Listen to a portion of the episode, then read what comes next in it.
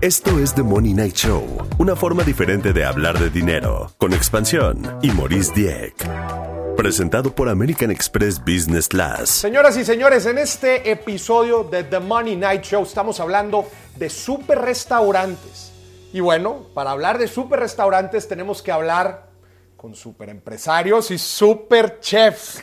Está con nosotros, bueno, antes de decirle con quién, quién está con nosotros, les voy a decir algo. Si usted tenía aspiraciones de tener un título en esta vida, déjeme decirle que ya llegó tarde, porque nuestra invitada tiene todos los títulos. Gabriela Cámara, ¿cómo estás, Gaby? Muy Bienvenida. bien. Ver, Gracias. ¿por dónde, ¿Por dónde empezamos? A ver, autora, chef, empresaria, activista.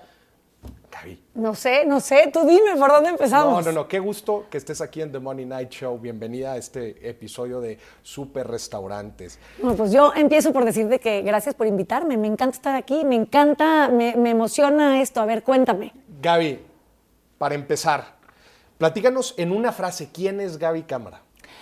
A ver, Gabriela Cámara es una historiadora que se volvió restaurantera y que tengo, que siempre he tenido como inquietudes sociales y de hacer que el mundo sea un mejor lugar. La revista Times, Sí. una de las personas más influyentes del 2020. Es algo totalmente inesperado para mí. Sí, te lo tengo que confesar. Gabriela, pero a ver, no me vas a decir que no, o sea, debiste haber ha- hecho algo bien, algo diferente. Pues y no sí. nada más eso, a ver, Contramar es uno de los restaurantes más chics, más trendy de la Ciudad de México. ¿Qué me vas a decir de eso? ¿Sabes qué? Es que, digo, ya sé que va a sonar muy chafa y muy, y muy lugar común, pero de veras hago con mucho gusto lo que hago. Y Contramar lleva 23 años. 23, 23 años. Todo el tiempo tuve el éxito que tiene. Sí, la verdad es que muy pronto. Al principio no. O sea, al principio yo estaba en la puerta y le decía a la gente, pásenle y si no les gusta lo que comen, yo se los invito. Te lo juro. Pero eso duró poquito, duró poquito. Abrimos en agosto del 98 y para abril del 99 ya, ya había cola. O sea, sí está. Y lleva desde entonces, afortunadamente y con mucho agradecimiento, lleno, lleno, lleno, lleno, lleno, lleno. Señoras y señores, a ver, Gabriela Cámara, 11 restaurantes, ¿cuántos tienes ahorita? 11. Ahorita no, ahorita no, no, no, ahorita, ahorita tengo, he abierto 15 restaurantes, ahorita tengo tres restaurantes abiertos. Cala, ahorita en San Francisco, está, está, está cerrado. Estamos haciendo comida para gente que no tiene para comprar comida. Ok. Estamos haciendo con otras organizaciones no gubernamentales como 4.500, 5.000 comidas al día. Ya. Este, con la pandemia está complicado San Francisco, no se puede tener mesas afuera, en fin, San Francisco ahorita está como en pausa, eh, pero, pero en la Ciudad de México tengo tres restaurantes, Contramar, Entremar, uno que se llama Caracol, que es nuevo, que está atrás de la catedral en un hotel que se llama Círculo Mexicano, nuevo de Grupo Hábitat, padrísimo. Y ya, ahorita es lo que tengo, pero sí en mi vida he abierto 15 restaurantes. ¿Y cómo, cómo haces el puente? Ahora sí, ¿cómo nace Contramar? ¿Cómo haces el Por puente? una toda la casualidad, de verdad, ver. una súper casualidad. Porque yo tenía un novio que tenía un cafecito en la Condesa. No me digas que empieza todo con un novio. Te lo juro que sí. A ver. Es la verdad. Nada, te- que tenía un cafecito en la Condesa y me parecía como muy cool que un cafecito en la Condesa, la Condesa era como un barrio, digamos, al que la gente estaba yéndose, como artistas y jóvenes estaban yendo a vivir, no era lo que es ahorita. Esto en el 98. 98. Y entonces, nada, con una bola de, o sea, con una bola de amigos de, ay, qué padre, qué padre la comida en la playa, qué padre la comida que hacemos cuando estamos de vacaciones, qué padre cuando vamos a pescar y luego cocina o luego comemos lo que nos hacen aquí, súper sencillo, de pescado a la talla y los frijoles refritos y las tortillas. Y dijimos, hay que hacerlo en la Ciudad de México. Y este novio, que era súper, o sea, de que le agradeceré toda la vida, porque yo nunca hubiera puesto un restaurante si no hubiera sido por él. Ok. Pero, o sea, o no en ese momento. Yo tenía 22 años, o sea, no, no, no venía el caso que yo en la plena carrera de historia, haciendo mi servicio Sí, social en el Museo plano, Nacional no, de. Arte, Sí. de repente abrimos un restaurante y resulta que yo soy buena para eso del restaurante. Oye, Gaby, a ver, eh, cuando la gente empieza a hablar de negocios en, Sí. en su vida, o sea, lo primero que empieza a hablar es, ay, si pudieras poner un restaurante, ¿qué sería? ¿Estás de acuerdo? O sea, como que ese es- Totalmente. Y todo el mundo cree que poner un restaurante es muy fácil. Porque no? todo el mundo va a un restaurante y se la pasa bien y dice, ah, pues está fácil. Porque la comida tiene que ver con muchas cosas. Tiene que ver con los que la producen, con los que la transforman, con los que la consumen. La comida es como. Es, es una. Es una es un elemento, digamos, que, que- que abarca muchos mundos, muchas partes, y aparte de la actividad económica, de la socialización, de, de la- ¿no? del esparcimiento, ¿Qué va primero, el arte o el negocio en un restaurante? las dos. A ver, porque aquí choca muchos eh, Sí. chefs, empresarios, ¿no? Muy- Es que el arte solito, en un restaurante, que es una cosa práctica, el arte solito así en el abstracto, pues sí, arte. Pero para que un restaurante sea exitoso o para que un restaurante funcione, deja tú, o sea, para que sea exitoso el propósito de un restaurante, que es dar de comer a, a- a un público, necesitas ser muy práctico. Y entonces eso es el negocio. Saber hacerlo y que se haga sustentable poder hacerlo. Si tú haces algo extraordinario una vez, bueno, qué padre. Pero hacerlo todos los días y hacer que días. funcione y tener a la gente en orden y contentos y con todas las prestaciones que tienen que tener y a los proveedores pagados y no tener deuda, o sea, tener, ¿no? tener finanzas limpias, este departamento de recursos humanos todo en forma, em, clientes contentos. Pues es- ese es el negocio. Gaby, ¿qué pasa si ahorita llega, este, si llega tu hija y te dice, Gaby, quiero, mamá, quiero poner un restaurante? ¿Qué le dirías? Vas, vas, pero, hijo, qué flojera, no sé. O sea, yo, si yo hubiera sabido todo el trabajo, o sea, yo agradezco mucho haber tenido la ingenuidad que tenía cuando abrí el restaurante, porque No sabías todo lo que se no, venía. si hubiera sabido como lo di, es una carrera bien difícil. Claro. O sea, difícil, increíble y, en mi caso muy gratificante y no tengo más que agradecimiento. Yo siempre digo, yo debería pagar para hacer lo que hago porque me divierte muchísimo. Pero es muy duro, o sea, es la- o sea, tienes muchas responsabilidades todo el tiempo, es, es de presión, es de, de- de- saber cómo mm, navegar muchas piezas al mismo tiempo, pues que es complicado. Entonces, así que me digas, a ver, recomiéndame un trabajo facilito, no, no, no, o sea, no abras un restaurante. Pero ¿qué, qué, qué le dirías como el primer paso? Bueno, a ver, ¿quieres poner un restaurante? Quizás lo primero que tienes que hacer es esto. Pensar de qué.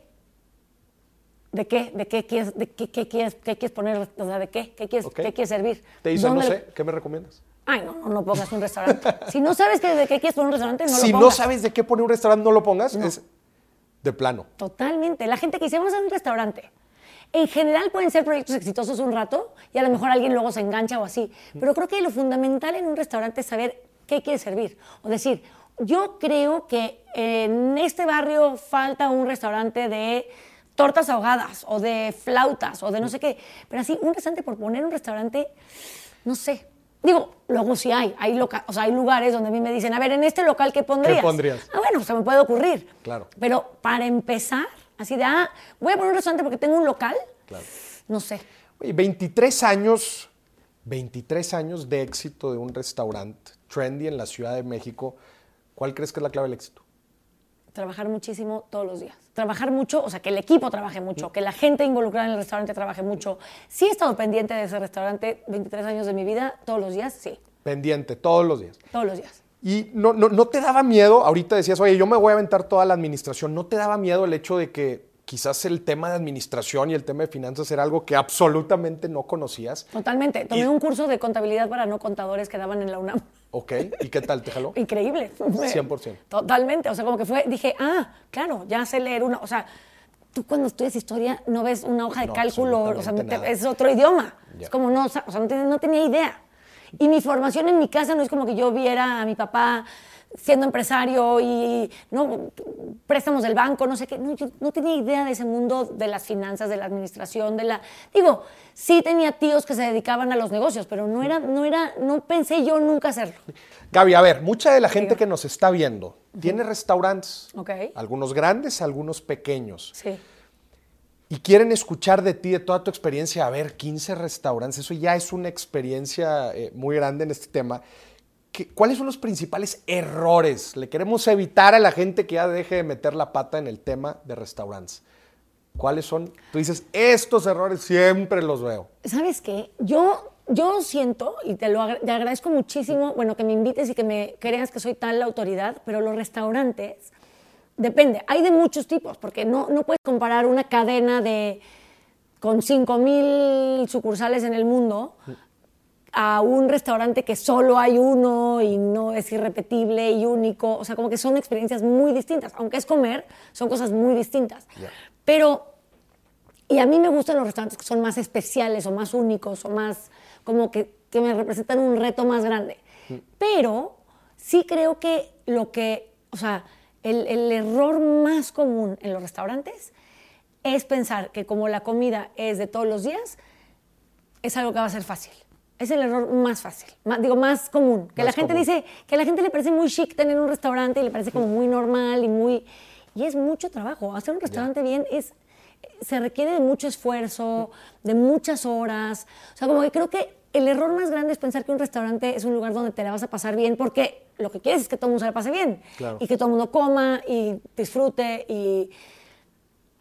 Y los restaurantes son, son como, es mucho trabajo tras bambalinas, ¿sabes? Como, es como si me dices, quiero hacer una película porque quiero ir a los Óscares.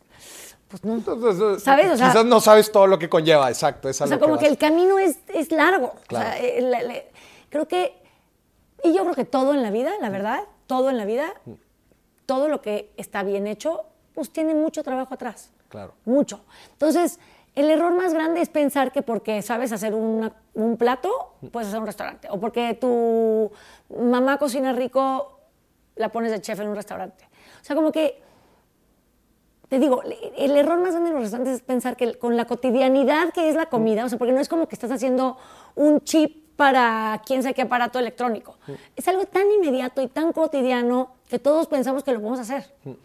Y sabes que, no sé ahorita, pero yo me acuerdo en algún momento cuando abrimos Contramar, me acuerdo el contador que me dijo, las entidades este, que más se abren y se cierran ante Hacienda son restaurantes y salones de belleza.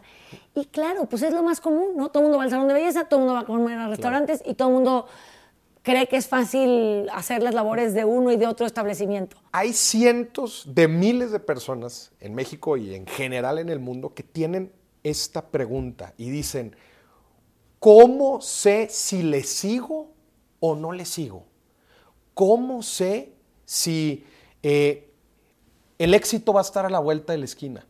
¿Cómo sé si ya le invertí demasiado tiempo y mejor me estoy perdiendo de un costo de oportunidad bien importante? ¿Qué le dirías a esta gente?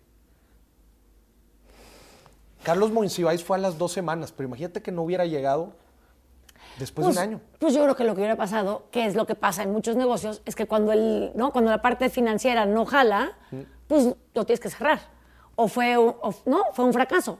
Por eso hay tantos fracasos en el emprendimiento, ¿no? Porque es un... Pues es, o sea, es una cosa de posibilidades, ¿no? Claro. Es una cosa de... de- de- de- sí, es una cosa de... de- Y también te- que tenemos que ser sumamente estrictos y ver los números y decir, a ver, llevamos un año echándole y no hemos tenido resultados, a ver, vamos a ver otras. Bueno, igual y ver por qué no está dando. ¿no? Totalmente. Y, y- y yo creo que es una, o sea, yo creo que es una, una yo lo que, lo que le diría a la gente es, siempre hay que ser autocríticos y siempre hay que estar revisando qué está haciendo uno, porque yo creo que en todo lo que uno haga, siempre puedes hacer algo mejor. Siempre. Y yo creo que Contramar se mantiene por eso, por esa filosofía de siempre puedes hacer algo mejor. No es como, ah, ya está. Ah, ya, ya, la tostada de atún, ya, ya está. No, hay que ponerle, hay que buscar mejor atún, hay que buscar trabajar con cooperativas que sean más justas, más equitativas, que eh, nunca pesquen cuando esté la veda, que, o sea, como que nunca paras, ¿me explico? Y en los negocios creo que el chiste es nunca parar de ser muy crítico en términos de, a ver, si está funcionando o yo me estoy imaginando o lo estoy manteniendo de otra parte, o porque luego en los negocios dices, ah, bueno, le medio, o sea, tienes que invertir. Entonces, la inversión es una cosa importantísima y esa es, esa es la apuesta. Pero, ¿cómo checas? O sea, checar que tu apuesta vaya bien, pues es un- una cosa de, de tener un termómetro que puede ser, hasta aquí le meto, eh, si, no viene, si no se llena, a los tantos meses ya no funciona. Creo, O creo sea- que en general nosotros nos vamos poniendo también presupuestos, no solamente dinero, ¿no? Como también de tiempo. ¿no? Totalmente. También estamos en diferentes etapas de la vida en donde les podemos dedicar más cosas que otras. Claro. Y- pero me encanta lo que dices de ser, ser sumamente estricto, ¿verdad? de cuándo sabemos que la vaca está dando y cuándo de plano sabemos que aquí, que aquí no es. Que luego también la gente busca 100% de certeza, y tú lo entenderás en los negocios. Es difícil tener Muy, 100% de muy certeza. difícil. Oye, pero Sí, ¿qué- siempre estás navegando en un terreno de experimental. de experimental. Y pruebas O aquí, sea- si no, pues te vas a mejor a otro lado. ¿Toda la gente puede tener un restaurante? Mira, yo sí creo que todo el mundo puede hacer lo que se proponga hacer en general. Ajá. Pero los restaurantes creo que son para gente que tenga muchas ganas de, de, de solucionar problemas muy diversos. Como que tienes que ser todólogo en un Todólogo. restaurante. Porque es la gente, y la gente se divide en tus empleados, tus proveedores, tus clientes, Tus clientes. tus socios, tú, o sea, tus Aparte, tienes que contadores, estar tus ahí, tienes que estar pegado, Rica. Totalmente. Oye, Gaby, qué fregón. La neta es que ha estado padrísimo. Pudiéramos Eh, platicar mucho más, ¿verdad? Pero, sí, horas pero me voy a callar. y horas. No, no, no. Vamos a platicar un poquito más. Te tengo ver. tres preguntas rápidas que tienes que contestar. Nada más Ajá. que agárrate Va, porque se, sí. le llaman estas las preguntas calientes. Ok. Ahí Uh. te va. Bien. Son preguntas rápidas. Primer pregunta. Ajá. Y ve, a ver, espérate, ¿y son random? O sea, tú vas Son random, tres. Completamente. Ok. Pregunta número uno. Sí. ¿Tu restaurante favorito que no sea tuyo? Estela en Nueva York. Estela de Nueva York. ¿Y en México? Ay, no, no, espérate, me cuesta, me cuesta, me cuesta. Pero bueno, sí, sí, va. Ese. Ese. Es que, te- es que tengo muchos favoritos. Me ¿Y en los México? favoritos. Mi restaurante favorito que no sea contramar. Casa Merlos. Casa Merlos. Sí, se me ocurre ahorita. Tengo muchos. Eh, Esas preguntas soy muy mala. Segunda pregunta. ¿Platillo favorito de Contramar? Los tacos de charal. Tacos de charal. Platillo menos favorito de Contramar.